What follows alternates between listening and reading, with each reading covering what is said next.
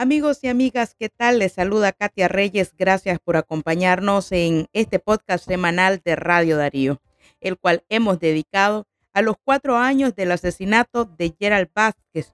En una conferencia de prensa, su madre, Susana López, quien aprovecha cada año para recordar el asesinato de su hijo en la Iglesia Divina Misericordia, participó en una conferencia de prensa donde recordó aquellos duros momentos que vivió cuando estaba esperando el cuerpo de su hijo. No hemos tenido justicia a las madres y no los rendiremos.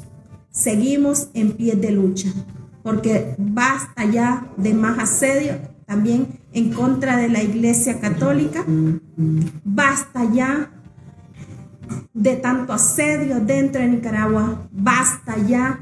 Y, y hoy sigo rompiendo el silencio porque a cuatro años no quiero que mi hijo quede ahí como, como lo dejó el gobierno de Nicaragua, engavetado, porque realmente me lo asesinaron. Y realmente es un día muy, muy triste porque como a esta hora está recuperando el cuerpo de mi hijo, porque el gobierno también lo que, lo que querían era desaparecerlo pero gracias a Dios, hoy por hoy tenemos un lugar donde realmente tenemos donde ponerle flores, pero también lamentablemente mi familia ni el cementerio pueden ir porque también reciben asedio policial. Y realmente eso es duro porque solo por exigir justicia hemos, sufrido un segundo de un desplazamiento total, pero desde aquí sigo firme por la ruta de la justicia y no la impunidad. Y gracias al colectivo por, por apoyarme a seguir en mi demanda de justicia y verdad.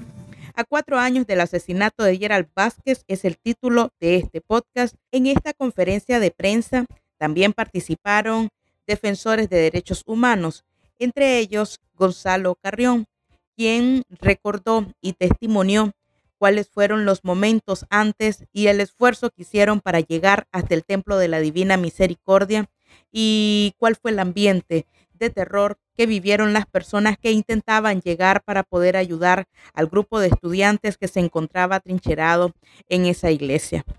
Carrión, al punto de las lágrimas, contó cómo algunas monjas también se sumaron a una caravana que intentaba llegar hasta la Divina Misericordia y cómo no lo lograron. También narró acerca del tiroteo que lograba escucharse eh, prácticamente teniendo como blanco a las personas que se encontraban dentro de esta iglesia.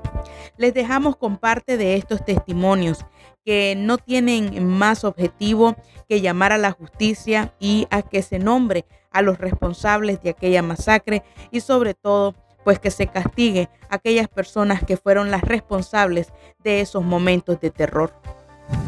Gracias, Ana Susana. Este, gracias también, Yerixia, por la... En la tarde del, del 13 de julio, ayer cuatro años, eh, me acuerdo que en esos días había una, una, protesta nacional, había habido una marcha el 12 de julio de 2018, ese día incluso detuvieron a, a Medardo Mairena y a Pedro Mena, el, día 13. Marcha, el 12 marchamos y el 13 de julio detienen a Medardo, minuto, hora antes del mismo 13 y en la tarde comenzó el ataque. En la tarde eh, en la UNAM y después que se concentraron en la parroquia. Quiero recordar porque una manera también incluso de, de hacer memoria, de hacer homenaje, que este, la noche del, del 13 eh, yo traté de llegar hasta la parroquia, ¿no? ¿verdad? En la noche y acudí al llamado como defensor de derechos humanos, como ciudadano dolido, acudí al llamado de, que se hizo una caravana. Incluso eh, fue motivo esa noche, antes que los mataran, eh, porque estábamos escuchando los truenos de, los fusiles de guerra sobre los, los muchachos, las muchachas de la UNAM sin saber de lo que estuvieran pasando y sintiendo. Y lo cierto es que fuimos en la noche. y me encontré con las patrullas de policía y, vehículos del, que ya en ese tiempo ya trasladaban a la fuerza al tercer cuerpo armado. Y, y entonces en la medianoche, hay un momento, ya casi de medianoche, en la madrugada, este, se fue la luz. O la apagaron las luces. Le quitaron todos los servicios. Cerraron todo. Nosotros llegamos y cerca de ahí el terraza, el club terraza, el semáforo, cerca de por ahí, estaban las patrullas cerradas, eh, cerrando el paso, asegurando un, dispositivo eh, de cerrar todo para que las fuerzas paramilitares hicieran de la suya en ese ataque. No permitieron acceso de nadie, porque se, se, sumaron decenas de vehículos con centenares de personas, ahí estuvimos. Y cuando se apagaron las luces, eh, hubo truenos de disparos y la gente lloraba, gritaba, se caía, corría. Y, y la emoción porque decían, los están matando. Y al rato, eh, me acuerdo que, que dijeron que, habían matado a, una persona y dijeron, mataron al chino, creo, Gerald, a Gerald Vázquez. Y entonces la gente lloró, y la gente no había qué hacer. Y quería como, como recordar ese momento, porque no lo conocíamos nosotros, ¿no?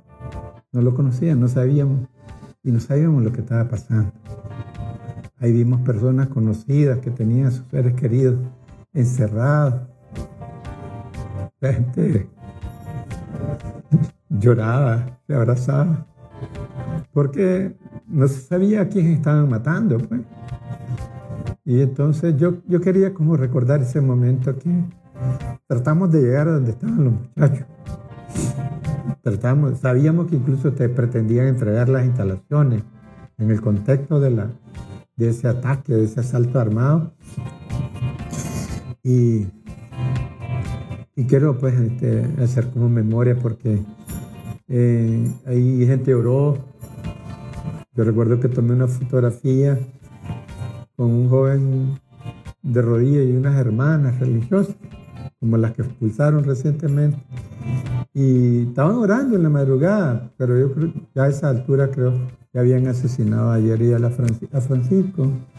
Juan Carlos Arce, quien es miembro del colectivo de derechos humanos Nunca Más, se refirió al último informe que han presentado en cuanto a lo que ha significado la represión en Nicaragua.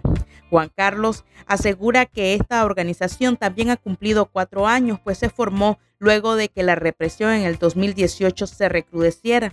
Y es por ello que ha dado a conocer pues parte del informe que ellos realizaron como defensores de derechos humanos, pero también cuál ha sido su papel activo demandando el respeto a los derechos humanos de los nicaragüenses. Fue un parto durísimo y complicado porque la represión es imparable. Es decir, eh, la represión eh, es una cuestión tan fuerte, tan brutal, eh, tan de todos los días, que se ha vuelto algo con lo que los y las nicaragüenses vivimos diariamente. De tal manera que eso hizo que, que, costara en algún momento determinar cuándo era la fecha de corte. Es decir, por decirte algo, nosotros hemos registrado más de 600 organizaciones de la sociedad civil ilegalizadas, pero resulta que ya hoy cerraron 100 y pasado mañana van a cerrar otras 100. Es decir, es una represión imparable que hace difícil para un activista de derechos humanos, para una organización que trabaja sistematizando esas violaciones de derechos humanos, eh, poder eh, construir un informe eh, actualizado. esto podría ser un hallazgo en el sentido de que estamos hablando de un gobierno que reprime de manera masiva, de manera sistemática, donde la represión es una política de Estado. Y esa afirmación es una afirmación sumamente importante y de peso, porque estamos hablando que el Estado mismo se construye y los poderes del Estado funcionan y se, y se coordinan de cara a reprimir, de cara a perseguir. Y es lo que vamos a encontrar en los primeros tres capítulos del informe, donde describimos cómo se aniquiló completamente el Estado de Derecho. Es decir, en, el, en Nicaragua no existe institucionalidad democrática. Es decir, todos los poderes, no solamente, Sergio, se han sometido, son parte activa de un engranaje represivo en donde se destinan funcionarios y recursos para reprimir. Y no es casual que la policía ha sido una de las instancias que a nivel de presupuesto es la que una de las instancias que más ha crecido a nivel de recursos en los últimos años, no solamente a nivel de la incorporación de nuevos miembros a la policía represora, sino también evidentemente en la asignación de recursos. Entonces, van a encontrar en los primeros tres capítulos un análisis eh, detallado sobre esas, esas prácticas y ahí yo quiero destacar dos. Eh, la práctica de la tortura, que se ha convertido en parte institucional, es decir, en una práctica institucionalizada que evidentemente es ilegal, que evidentemente es un crimen, y, hay que decirlo, Sergio, la tortura es un crimen de lesa humanidad. Nosotros, en los 143 testimonios que hemos registrado hasta el momento, durante el periodo, mm, y, no, lo, no, lo, dije antes, pero este informe eh, recoge 17 meses de represión, pero también de resistencia ciudadana.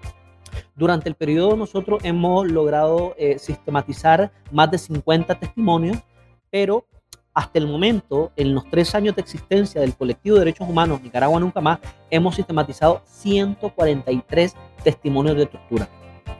Es decir, la tortura es una práctica que ha sido incorporada a la práctica institucional, entre comillas, ¿verdad? porque la tortura no puede, no puede ser eh, algo legal, no lo es, evidentemente, eh, pero pero los funcionarios públicos en Nicaragua, me refiero a, los del sistema penitenciario y a los agentes policiales, eh, operan en función de la comisión de la tortura, ¿verdad? Y no solamente para los fines que están establecidos en la Convención de la Tortura, que es la obtención de una confesión. No, no, no. Es decir, a los operadores de justicia, que es el otro, la otra instancia que se articula en la represión, no les interesa que confeses no lo necesitan, Sergio. Simplemente te pueden fabricar cualquier cosa, es decir, un expediente, pueden decir lo que se les ocurra, porque en Nicaragua no existe un ápice de Estado de Derecho y te condenan. Es decir, no necesitan argumentos para condenarte.